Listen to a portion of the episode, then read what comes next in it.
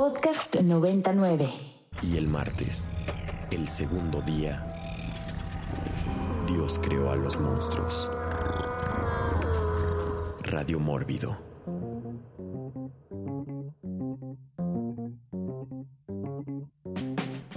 Y estamos de regreso en Radio Mórbido después de escuchar esta canción de Life is a Highway con Tom Cochrane, eh, que justo, justo ejemplifica todo lo que estamos hablando, hablando en este programa hoy sobre las carreteras y todos los, los tropos, todos los temas, todas las tramas, este, sobre todo cinematográficas dentro del cine de terror. ¿no? Este, y el thriller que nos han dado este, las carreteras. Hablábamos hace un rato sobre eh, esta, esta época donde las carreteras principales eh, se vieron ¿no? este, afectadas por las grandes autopistas, este, freeways y highways y dejaron de ¿no? tener esa cantidad de tránsito y entonces esas estaciones de servicio, gasolinerías, este, pequeñas tiendas, este, moteles, este, empezaron a ser como, ¿no? De, de, de poco uso y muy, muy sospechosos. Ya hablamos de Bates Motel con psicosis, pero podríamos hablar también de una de mis películas favoritas de la infancia, que es Tourist Trap, Trampa para Turistas, una película de Full Moon Pictures que justo habla de todo estos, este grupo de adolescentes que van en un road trip felices pero deciden irse por una de estas pintorescas carreteras secundarias y de pronto ven, ¿no? Un anuncio de museo de cera de no sé qué y dicen, wow, increíble, vamos a verlo, ha de estar súper creepy. Y pues efectivamente, ¿no? Este está súper creepy y pues ellos acaban siendo parte de este, de este museo de cera. Tourist Trap, gran película y de hecho ese tropo lo vemos en, en, en otras películas este, después de las que ahorita nos hablarán Enrico o Eric. Pero Tourist Trap es justo una de esas trampas para turistas que deciden irse por una carretera secundaria. Enrico Wood.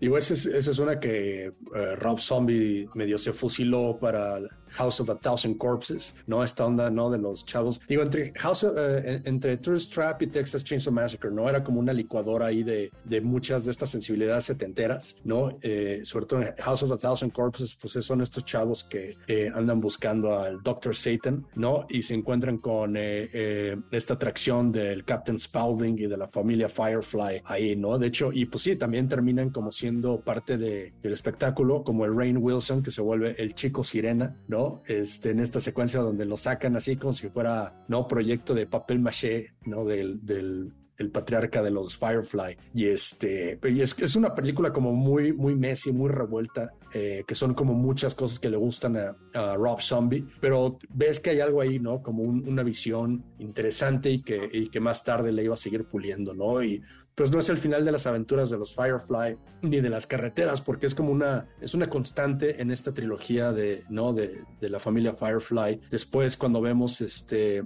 eh, la de The Devil's Rejects, pues ya es cuando están en, en, modo forajidos, huyendo de la ley, este, y también se detienen también en uno, en uno de estos este, moteles ahí a secuestrar a una familia y a usarlos y todo el, el, rollo. Y al final de la película, pues digo, spoiler alert, se los, los balea la policía en la carretera. Y luego, este, en, en Three from Hell, este, pues parece que sobreviven la balacera, pues ¿por qué, por qué no? no Así la podemos aplicar. Este, y ahora huyen a México, en donde se supone que este, también, ¿no? Todo, toda esta onda de, de, de, los caminos, las carreteras, este, pero que empezó ahí como este eh, tributo a estas películas setenteras, ¿no? Como, como, la de Tourist Trap y Texas Chainsaw Massacre, pues nos dieron como este, este riff en, en, en este tipo de ciclos de películas setenteras de Rob Zombie. Muy bien, Eric Ortiz. Ya nada más mencionar eso que de la de Devil's Rejects, ¿no? La segunda parte que aquí en México le pusieron violencia diabólica, ¿no? Era el título acá.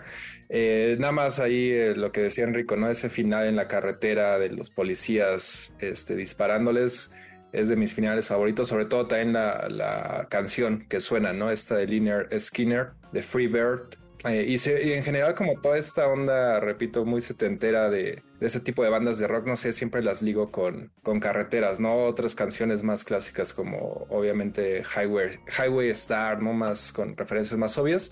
Igual quería completarlo de un poco lo de Dead Proof en el sentido del homenaje a Vanishing Point, ¿no? Que es una película igual de la época, de los años 70, y que Tarantino le hace ahí la referencia no solo en el carro, ¿no? Que lo replica, es un Dodge Challenger de los 70, el que al final, donde se realiza este stunt que mencionaba con Zoe Bell, eh, sino también están los diálogos, ¿no? Ahí muy como muy explícito. Y la película este Vanishing Point, pues también eh, toca estos temas que ya mencionamos de huir, ¿no? En la carretera. Es una gran persecución básicamente la película, ¿no? De un tipo que apuesta por llevar este Dodge en, en cierto tiempo, entonces obviamente va a, altas velocidades y lo empieza a perseguir a lo largo de toda la película eh, la policía. También por ahí, de hecho, Audio Slave, esta banda subsecuente de Chris Cornell, después de Soundgarden, hizo un video ¿no? Igual muy en esta onda que les mencionaba y tal cual, este, pues prácticamente usó las imágenes, ¿no? De, de Vanishing Point. Esta canción se llamaba, si no mal recuerdo, Show Me How to Live. Yeah. Pues bueno, ya si eh, estamos repasando un poco todas estas películas de los 70s, eh, tendríamos que mencionar también The Hills Have Eyes, ¿no? Donde también es un road trip y pues a la familia este, le va mal. Eh, digo, The Hills Have Eyes, la original es 1977 Después tuvo un remake en el 2006, pero también tiene, ¿no? Todo este sentido de, eh, pues, sucede, sucede en una carretera. Y ya nos decía Eric, este, de toda esta música que le remite de pronto mucho a las carreteras. Y pues como somos un programa musical y estamos hablando de música que nos remite a las carreteras, sin duda una banda que siempre que la escucho me remite a las carreteras y a las motos en las carreteras, que eso será otro tropo del que podemos hablar, pues escuchemos a CC Top con la canción La Grange y regresamos con todos ustedes a esta carretera mórbida por Ibero 90.9.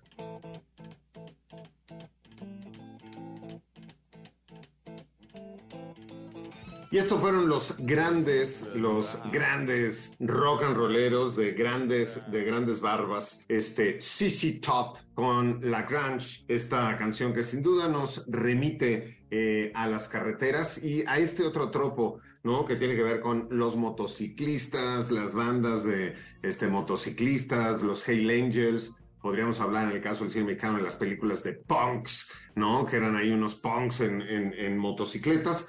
Pero eh, estábamos hablando, y podemos seguir hablando de estos, estos lugares eh, en las carreteras, estos lugares en medio de las carreteras como, como los moteles y todo lo que pasa este, en ellos. Y pues sin duda habría que hablar de vacancy, ¿no? O sea, de hay lugar, eh, es otro motel, otro motel, ¿no? En la carretera, pues que tiene ahí su letrerito de vacancy, de que usted se puede quedar aquí. Y es esta pues pareja que llega, entra y pues todavía hay VHS, ¿no? Y hay ahí una televisión con un VHS y entonces él se pone de curioso a ver qué hay en los VHS y de pronto dice, ay, mira, porno o algo acá muy interesante y pues de pronto se da cuenta que es la misma habitación en la que ellos están y ahí se desata el infierno por otra familia creepy que vive ahí, que los mantienen este, ahí atrapados. Entonces, sin duda, Vacancy entra dentro de todos este grupo, grupo de películas. Enrico Wood. Y otra escena de violenta de motel, que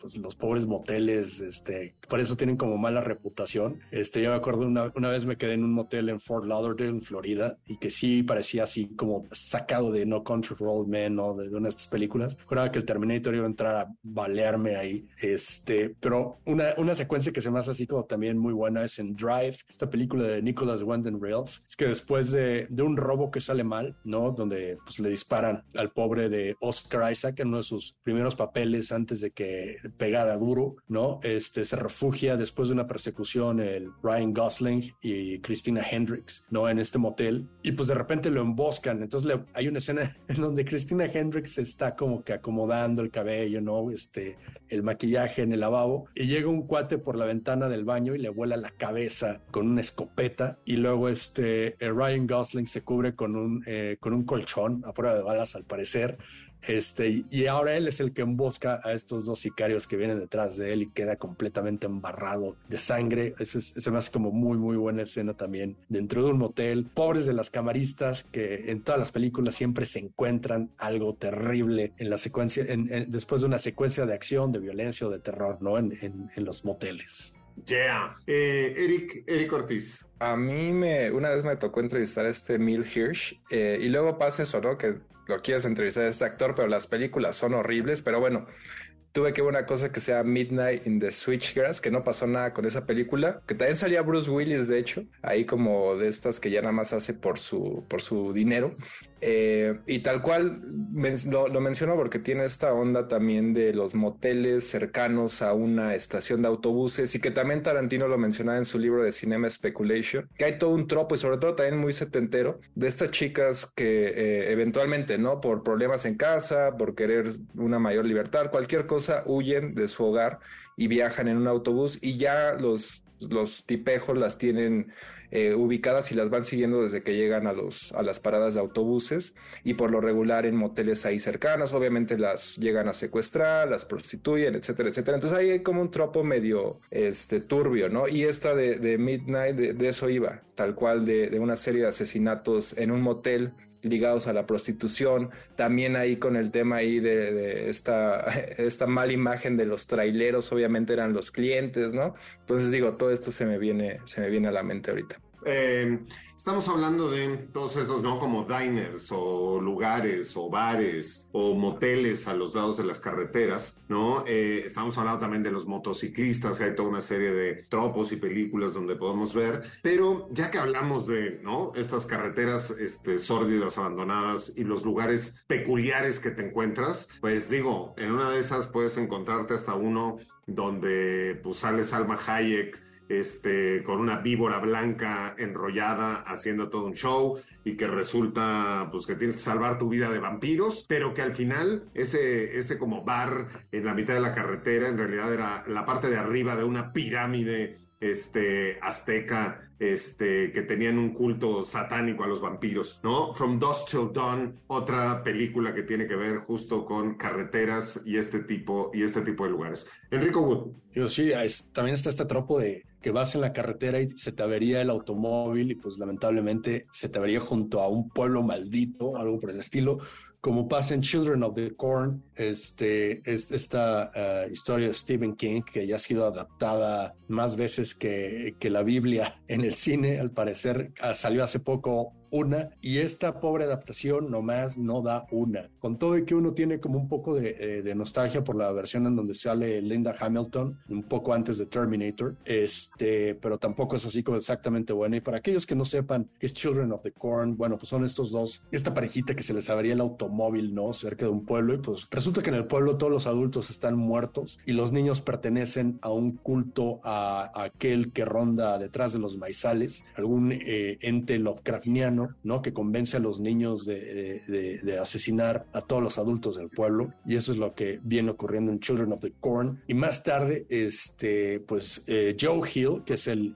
hijo de Stephen King, hizo ahí como su, intento, ¿no? Como de, darle a estas, este tipo de historias de su padre. Una que recientemente adaptaron en Netflix que se llama este, The Tall Grass, ¿no? En el pasto alto, una cosa así. Este que dirigió Vincenzo Natali, el mismo cuate que hizo Cube, este, y Splice. Eh, y esto es también, pero este en lugar de que sean una pareja, pues son dos hermanos, ¿no? Este, la hermana está embarazada y el brother, pues la está llevando, este, a ver eh, se encuentran al papá del hijo y se encuentran eh, en un pastizaje que parece que un, asteroide, un, objeto extraño ha influenciado esta cosa y pasan como cosas tipo la, dimensión desconocida, el tiempo no es lo mismo, hay unas criaturas ahí, hay un tipo que está influenciado por una, una presencia ahí extraña, entonces también pasa esto de que se te abría el automóvil y por muy mala suerte pues se te abría como al lado de un lugar maldito, ¿no? Pues bueno, ya este, si hablamos de carreteras, eh, y estos lugares este, peculiares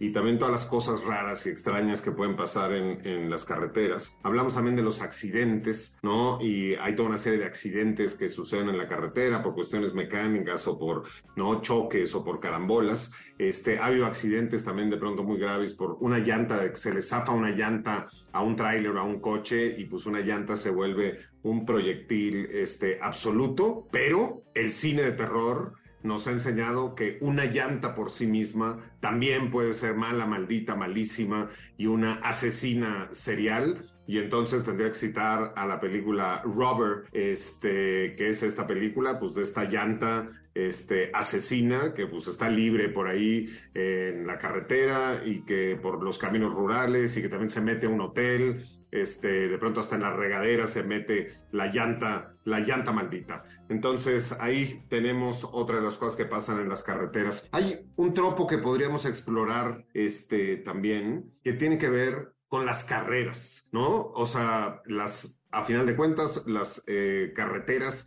son unas ¿no? autopistas, son para que los coches este, corran y a final de cuentas nosotros, por ejemplo, podemos ver que hay carreteras muy, muy largas este, en el mundo, eh, desde eh, las carreteras que hay en países como Estados Unidos, este, que pues es un país muy, muy grande, Australia, que es un país también este, muy grande, Rusia, ¿no? Por ejemplo, en Rusia está la carretera transiberiana, en Australia está la Highway One, eh, tenemos una transcanadiense que también es este, muy, muy larga, eh, tenemos en Argentina la Ruta 40, la Interestatal 90 en Estados Unidos, la Carretera Federal 1 en México, pero este, sin duda una de las más peculiares y más largas es la que se conoce como la Carretera Panamericana, ¿no? Y pues la Carretera Panamericana en realidad tiene entre 25 y 30 mil kilómetros porque va desde Alaska hasta Ushuaia en Argentina y de hecho existe una carrera que se llama la carrera panamericana, ¿no? Ya tiene muy, muy poco eco y muy poco éxito, este, ya no es viral y ni hay TikToks de la carrera panamericana, pero durante muchos años era todo un acontecimiento este asunto de la carrera panamericana. Podemos hablar de todo este otro tropo, hay muchas películas que tienen que ver, ¿no? Con carreras en las carreteras. Y justo sobre esta, la carretera panamericana, este, y la carrera panamericana que se daba en esta, hay una película muy mexicana, muy particular, que se llama Mecánica Popular, ¿no? Que es donde pues toda la familia y toda una serie de personas se van a estacionar a los lados de la carretera para poder ver cuando pasan todos los autos de la carrera panamericana y pues pasa cualquier cantidad de cosas, ¿no? Ahí, inclusive que se les muere la abuela, este, una, además una película escrita eh, eh, ni más ni menos que por Pichirilo, por Federico Curiel. Y bueno, se les muere la abuela y como están en medio de la carrera y no pueden sacar el coche, pues se, se quedan con la abuela y la amarran al techo. Eh, películas de carreras también, y lo hablaba, y lo hablaba Eric este, hace rato, hablaba, bueno, como siempre habla Eric de Quentin Tarantino, pero uno de los actores este, que le gustó mucho a Tarantino trabajar con él, se llama David Carradine, y David Carradine tiene una, una película de, de, carrera que se llama Cannonball, ¿no? Este, de hecho, él actúa en esta película y después Cannonball se volvió una franquicia de películas de carreras. En, en español, en México, les, le pusieron este, Carrera de Locos, y hubo Carrera de Locos 1, 2, 3, cuatro, cinco, digo, empezaron con David Carradine, pero después pudimos ver, ¿no? Eh, una de sus entregas traía a Burt Reynolds, a Roger Moore, a Farrah Fawcett, a David, eh, Sammy Davis Jr., Dean Martin, este, bueno, hasta Joss salía y todos estos tenían estos carros que se transformaban. Y de ahí salió una serie de películas que tenían que ver con eh, carreras carreras en las carreteras. Enrico, Enrico Wood. Y ahí estamos hablando de David Carradine en, carreras, pues no olvidemos también está producida por el gran Royal Corman, que era eh, Dead Race 2000, ¿no? En donde David Carradine la hace de un piloto que se llama Frankenstein, ¿no? Y también podemos ver ahí por ahí Sylvester Stallone que la hace así como de un gángster, ¿no? Un piloto tipo gángster. Eh, de los 30 que se llama Tommy Gun, algo así. Y este, y también pues es, es buenísima eh, que los automóviles pues están truqueados, tienen armas, compiten. Y de hecho, David Carradine en la máscara es excelente, ¿no? Es esta máscara que parece como de GIMP, ¿no? Y se le ve como lo deforme de abajo. Y pues muchos años después este, hicieron este remake Paul Anderson, este, no el Paul Anderson de Magnolia, sino Paul Anderson, el de el que se casó con Mila Jovovich y que hizo Event Horizon, este, y era Dead Race eh, con Jason Statham, ¿no? En lugar de David Carradine, y era como una, una premisa muy parecida pero me parece que en lugar de una carretera les hicieron una pista particular, ¿no? Más controlado el asunto, pero en Dead Race 2000 sí eran carreteras, ¿no? Y, y tenían a su audiencia viendo ahí cómo se daban cuello entre los pilotos. Yeah, muy bien. Eric Ortiz. Nada más para como acotar eso que decía Enrico de el chiste de Dead Race 2000 era que más, bien que atropellaban, o sea, mataban a gente y así entre más brutal, había como un, no, no recuerdo exactamente, pero te daba, era como muy onda, luego lo replicó Lloyd Kaufman en El Vengador Tóxico, esta onda de que si mataban a una viejita eran más puntos, si mataban a un niño, o sea, entre obviamente más así mórbido y, sádico el asunto, y era por ahí lo de, lo de la original de, de este Roger Corman. Eh, pero bueno, igual ya no, no, es esta onda de carreras, pero obviamente para no mencionar tampoco la onda de Rápidos y Furiosos, que digo, tiene años que no las, no las he visto, eh, y si mal no recuerdo, la, o sea, era el tema de hacer carreras como en la ciudad, pero seguramente por ahí debe de haber cosas en carreteras y al mismo tiempo, digo, aquí en México sí fueron bastante influyentes, ¿no? Sí hubo una época a principios de los 2000 donde aquí te encontrabas hacia los rápidos y furiosos región 4 que sentían que andaban en carreteras manejando aquí como, como dementes, ¿no? En la ciudad. Pero bueno, dicho esto, igual, obviamente, igual exploramos ya posteriormente nada más decir Roger Corman, ¿no? Es, eh, una de sus grandes anécdotas es que pudo haber producido Easy Rider ¿no? También de las grandes road movies en esta onda de motociclistas, pero se le pasó, o sea, dijo, él, de hecho había producido otras películas de la época de, de, Bikers, pero esa dijo que no y se convierte en la película que cambia el cine, parte de esta onda rumbo al nuevo Hollywood, ¿no? De las películas independientes más reditables de todos los tiempos, bueno, se le, se le, se le pasó ahí al gran Corman. Yeah, pues bueno, al mejor cazador se le va la liebre, como dicen, pero estamos, estamos en Radio Mórbido hablando sobre carreteras y ya ahorita hicimos ¿no? un recuento de todo este tipo de películas que tienen también este, eh, carreras, ¿no? De hecho, de estas de Cannonball, que eran películas cómicas, ¿no? Y que tenían que ver como con un rally y, el que llegara primero ganaba, etcétera. Hace, hace unos cuantos años hubo un, un como remake inspirado en estas películas que se llamó Rat, Rat Race, ¿no? Que empezaba en Las Vegas y que también era un grupo de apostadores y que ponían a un grupo de extraños, este, todos tenían que ir a una estación de tren para ganarse no sé cuántos millones de dólares. Y es en ese mismo sentido, si usted vio esa película de Rat Race, ¿no? Es una película cómica muy divertida, pues bueno, está inspirada en las de Cannonball, entonces búsquelas porque hay mucho más cine del que usted cree que existe en sus, en sus plataformas. Y vámonos, vámonos a escuchar a otra canción que tiene que ver con eh, carreteras, donde la carretera es la estrella. Y esto es Deep Purple con la canción Highway Star. Y regresamos con todos ustedes aquí a Radio Mórbido.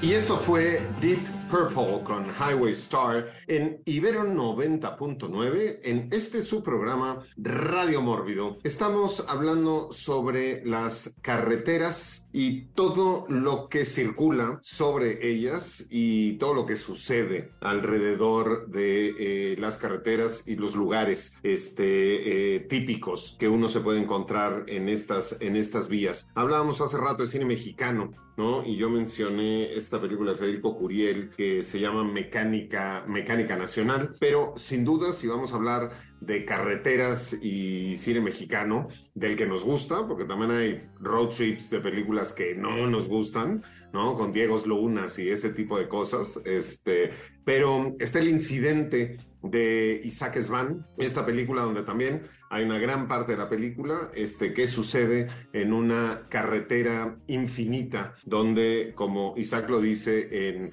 400 de sus 1200 tweets al día, el único, el único, es, eh, el único camino es seguir avanzando. Entonces, el incidente de Isaac Svan, película mexicana, que también tiene que ver con carre, carreteras. Enrico Wood. Y uno de mis eh, entes de los cómics favoritos, que pues lamentablemente no tiene tantas historias cool, pero pues el diseño es uno de los grandes looks de la historia de los cómics, pues es Ghost Rider, ¿no? Este motociclista con un cráneo en llamas, es la cosa. Yo me acuerdo la primera vez que vi a Ghost Rider fue en las páginas de Spider-Man, era una pequeña página donde era como una, una ficha, ¿no? Del personaje y se me hizo la cosa más cool del mundo, un, motociclista con un cráneo en llamas, cadenas, dije, ¿quién es este dude? Y bueno, resulta que Ghost Rider ya tiene como tres encarnaciones. El primer Ghost Rider era Johnny Blaze, ¿no? Este, que era un stuntman que le vende su alma al diablo, uh, o por lo menos la versión del diablo de Marvel, que es Mephisto, para salvar a su jefe, y pues no. Y como todos sabemos, eh, pues Johnny Cage, o Nicolas Cage, como lo conocemos los cuates, pues la hizo de Ghost Rider en los 2000 Una muy, muy mala película. Una, la secuela eh, que es Ghost Rider, Spirit of Vengeance, este, tiene un par de ideas buenas, también es maleta, pero eh, me gustaba esta onda de que se pasaba de un vehículo a otro y poseía al vehículo, no se volvía, se como un vehículo Ghost Rideresco.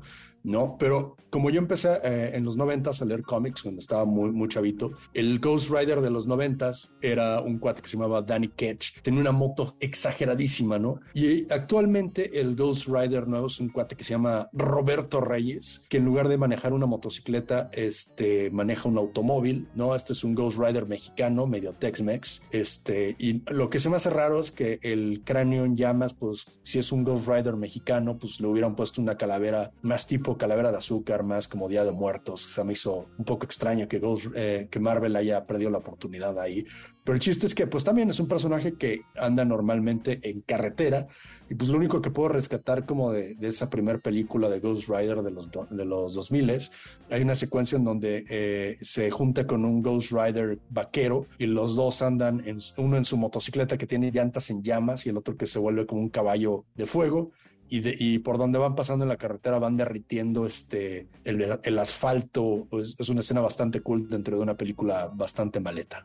Yeah. Pues bueno, eh, dentro de todavía este pool de películas que tenían que ver con eh, carreras, ¿no? Una película que sí es eh, una película de terror, ¿no? Por cómo está filmada y por cómo está contada, es una que se llama Race with the Devil con Peter Fonda este, una película todavía de los 70 pero que este, tiene que ver con esta, esta cuestión de las carreras y las carreteras. Eh, me parece que también podríamos mencionar una que se llama Road Games, eh, una película australiana que también entra, Dead Valley, otra película que también eh, funciona. Y dentro de estas películas que habíamos estado diciendo, ¿no? Como The Hills Have Eyes y, y, y eh, Vacancy y todo esto, también tenemos una que se llama Wrong Turn, ¿no? Porque también está este asunto, ¿no? Y este es otro tropo también, pues cuando te equivocas, ¿no? Cuando te equivocas este, en, en, la salida de la carretera o cuando te equivocas de camino, ¿no? Y en ese sentido va esta película de, de, de Wrong Turn, pero eh, en, en, un ámbito un poco más amable, pero que también es una película, ¿no? Como de terror cómica, este, pues también puedes acabar en un pueblito donde este, Dan Aykroyd hace como cinco papeles distintos y es desde el juez hasta el policía, hasta no sé qué. Ni me acuerdo cómo se llama esta película, tal vez Enrico se acuerda, pero es una película donde también se equivocan de salir en la carretera y acaban en un, en un lugar que se llama Villa, Villa algo o algo así. Pennsylvania. ¿no? Este, la película se llama Nothing But Trouble y originalmente se llamaba Pennsylvania con el Dan Aykroyd, que, que sí, tienes razón, la, hace como de, de, un montón de... Es una película bizarrísima con Chevy Chase y Demi Moore y el maquillaje de, Dan Aykroyd. Ahora que ya tenemos ¿no? Eh, alta definición en las televisiones, ya se dieron cuenta todos que le pusieron los de maquillaje un pene en lugar de nariz al personaje del juez de Dan Aykroyd. Es una cosa que solo se podía dar en aquellos tiempos, la verdad. No, una, una película muy particular, muy simpática, ¿no? En esta en este eh, eh, como estilo y esta, técnica que utilizaron en, en, muchas películas de pronto en Hollywood, sobre todo en las cómicas, de que, que el mismo actor interpretaba, ¿no? Como muchos papeles o distintos papeles dentro de la película. El negrito este, Eddie Murphy también, este, tiene toda una serie de películas donde es de cinco tonalidades de negro, este, más gordo, más flaco, más joven, más distinto. Y eh, pues no a todo mundo le sale, y eso más bien yo creo que era un recurso de, de, la época, porque hace poco pudimos ver, yo vi unas partes de una película inmunda, pobrecita, que se llama Viva México, que además dura como 15 días este, la película y que no entiendo quién le pudo dar presupuesto a ese señor, donde lo, debe, lo que le deberían de dar es Valium, cabrón, para que ya deje de dirigir y se quite problemas, porque creo que de las películas más inmundas que he visto de cine mexicano es la de Viva México, donde más los mismos actores hacen tres papeles y se les nota todo el tiempo completamente, salen de tarados en todos sus papeles, pero no, bueno, desperdicio de película, desperdicio de tiempo, desperdicio en el cine mexicano. Por favor, que ese señor deje de dirigir, ¿no? Y ya se dedique a otra cosa, que compre unos Ubers o algo así. Eric Ortiz. Este, pues dado que no está este Rafa Paz, pues toca tratar de complementar aquí con cine mexicano. Igual de estas películas la verdad, bastante malas que, que, yo vi igual por hacer un junket, pero que creo que es un, un, tema también interesante. Hay una que se llama La Delgada Línea Amarilla. Sale este Damián Alcázar. Es horrible la película, pero tiene el, el, el tema, sus protagonistas son eh, trabajadores que tienen que pintar eh, las líneas, ¿no? De las carreteras. Digo, es son carreteras por así decirlo, menos sofisticadas. Por lo mismo, ¿no? Es una chamba ahí bastante peligrosa. También digo, por ahí se han de ver medio robado la idea de, Prince Avalanche, de, David Gordon Green, que eso sí es, es, una gran película y que también se enfoca, eh, este Paul Root es un trabajador que hace, que hace esta, esta onda, ¿no? Curiosamente también iba a mencionar eh, El Patrullero, Highway Patrolman, una película mexicana de, principios de los 90, eh, que es precisamente ¿no? un patrullero que cuida ahí las, el tema de las carreteras. Es igual de mis favoritas. Eh, la dirigió, de hecho, un británico, este Alex Cox, que eventualmente, ahorita complementando también lo que decía Pablo, Alex Cox actúa para en la ley de Herodes, precisamente para, para este señor Luis Estrada. Creo que la ley de Herodes en lo personal sí, sí me gusta. No he visto esta de que viva México, pero bueno, por lo que sí, no, creo que Pablo no es el único, ¿no? Que, que ha dicho lo que es de sus peores cosas. Bueno, si usted este, está diagnosticado con una enfermedad terminal, metástasis en el cerebro y le quedan tres horas de vida este, conectado a una máquina, pídale a la enfermera que le ponga Viva México de Luis Estrada para que usted muera más rápido, porque verdaderamente es de lo peor que se ha hecho en el cine mexicano en las últimas décadas. Pero ya que hablamos de Luis Estrada, este, y de esta película como impostor del cine mexicano, pues creo que nos da pie perfectamente para escuchar a los impostores de Nuevo León. En esa sección de usted solo lo escucha en Ibero 90.9 una vez y lo escucha en Radio Mórbido. Y con todos ustedes, los impostores de Nuevo León con la canción La Carretera, que está mucho mejor que en la película de Viva México. Y regresamos aquí a Radio Mórbido.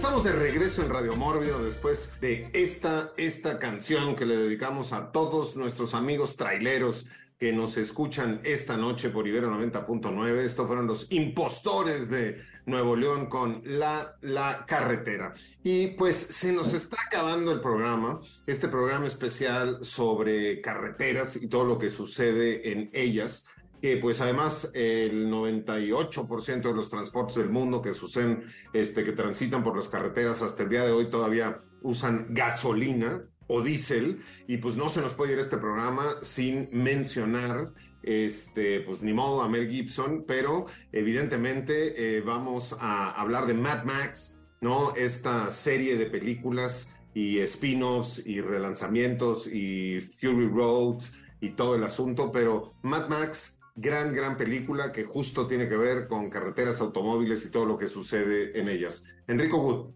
Una de mis, bueno, no es una queja porque amo las películas de Mad, Max, pero una de, de, mis observaciones más curiosas es que eh, Max Rokatansky, pues todavía era policía de caminos, eh, ¿no? En, en, en, su origen, saben que una pandilla de motociclistas asesina a su familia y pues ya busca venganza.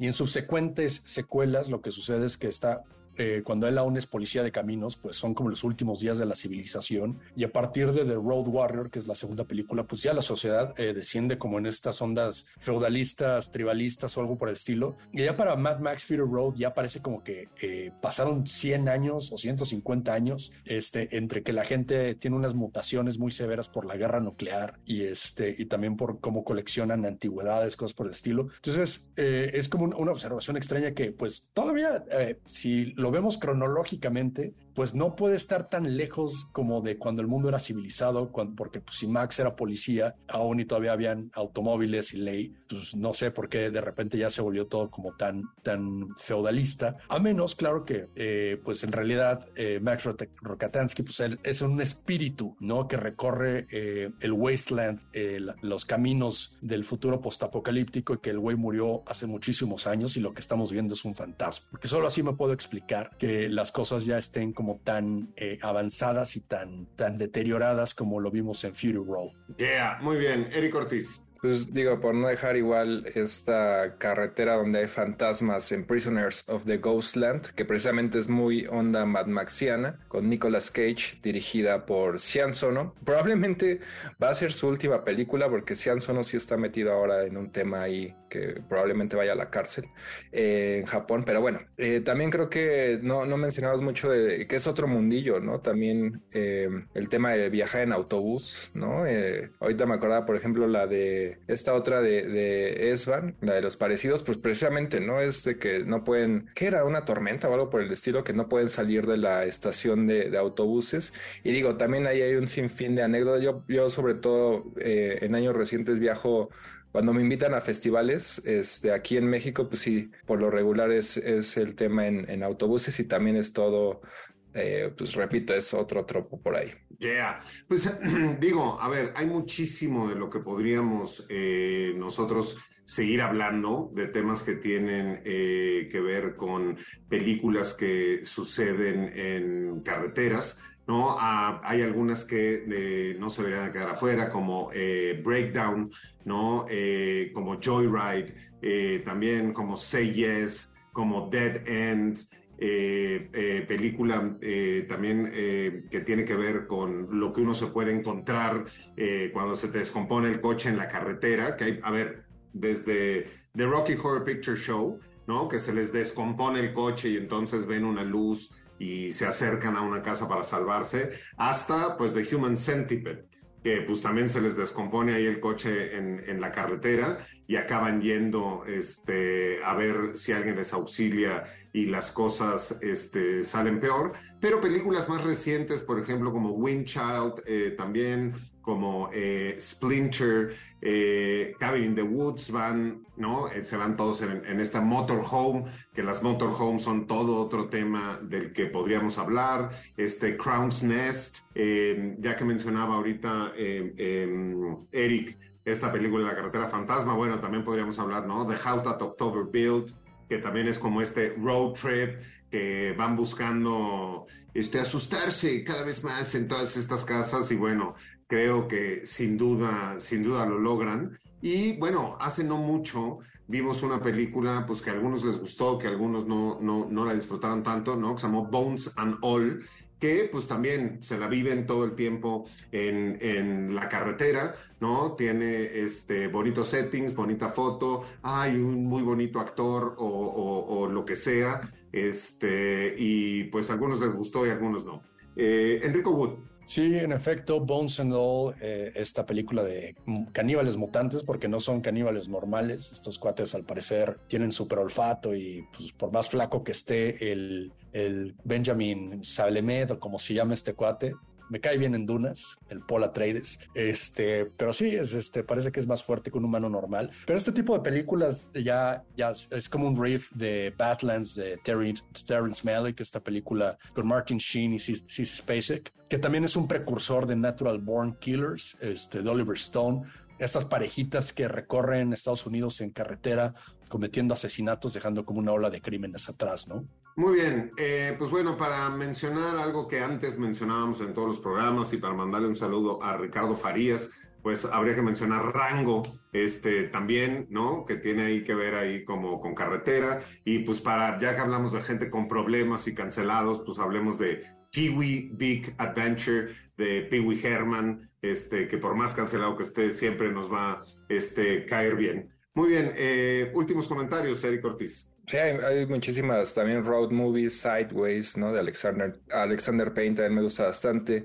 Por ahí este Random Acts of Violence es un slasher dirigido por Jay Baruchel que tiene que ver con la carretera esta eh, interestatal, la 90. Es una mitología de un asesino en serie que comete sus crímenes a lo largo de esta de esta carretera. Por ahí también Martin Scorsese tiene varias cosas ligadas a, carretera. Digo, Godfellas, su, su secuencia inicial van en una carretera y piensan, ¿no? Por un momento que se les ponche una llanta, un ruido ahí raro, muy clásico, se detienen y no, más bien al tipo que traían ahí moribundo, pues no lo mataron bien, ¿no? Y todavía se van ahí a, a cenar con la mamá del personaje de Pez, ¿no? Es de las grandes, grandes secuencias. También el irlandés por ahí tiene un, viaje en carretera que es importante en la, en la trama. Y bueno, las carreteras también en todos los Doomsday movies, este, nosotros las, las, podemos ver como una constante, o en todas estas películas de zombies y de pandemias, desde por ejemplo The Walking Dead,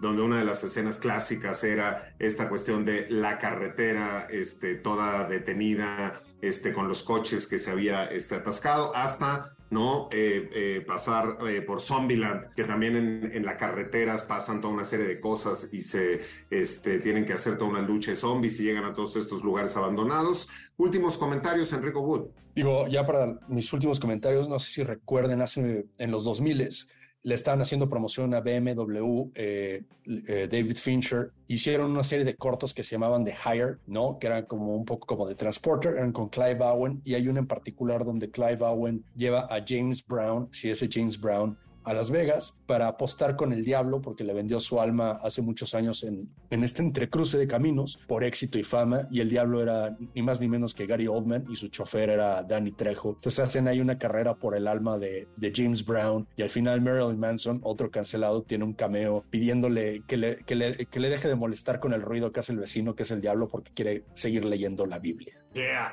Pues bueno, si hablamos de este, asesinos en las carreteras, este, y por ahí nos mencionaban a Mickey and Mallory Knox, ¿no? Este, pero también tendríamos que mencionar a Tiffany y Chucky, que también tienen ahí su road trip y su este, cosa por carretera.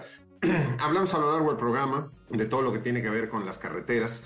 Este, ya no hablamos de las carreteras más peligrosas del mundo por todas las por los hielos, por eh, las alturas, por lo sinuoso de las carreteras, por la neblina, por toda una serie de cuestiones. Digo, desgraciadamente creo que de las carreteras más peligrosas del mundo ahorita están todas las del norte del país este, aquí en México, porque pues, los, retenes los retenes militares no sabes si son militares, los retenes de la policía no sabes si son de la policía, ya lo decía Eric, pues son como rutas del narco, etcétera, etcétera. Entonces, bueno, pues creo que a las líneas aéreas les ha ido mucho mejor y a los pobres traileros pues todos los días podemos ver en las noticias lo que sucede. Pero si hablamos de México, si hablamos de traileros y si hablamos de cine, pues no podemos más que mandarle un saludo a Rosa Gloria Chagoyán, ¿no? Con todas sus películas de Lola, Lola la trailera, ¿no? Una franquicia de películas que tuvo, que tuvo mucho, mucho éxito. Pues bueno, mucho se quedó en la carretera, mucho se quedó en el camino.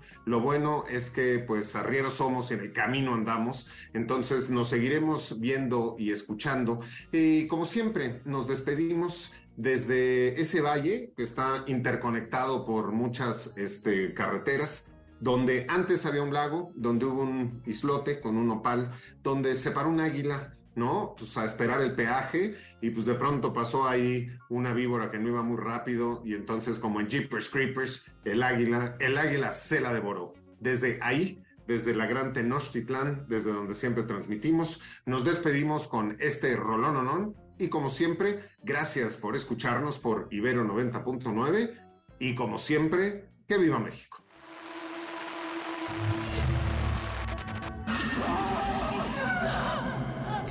Esto fue Radio Mórbido, Mórbido en Ibero 90.9. contenidos como este, descarga nuestra aplicación disponible para Android y iOS o visita ibero909.fm.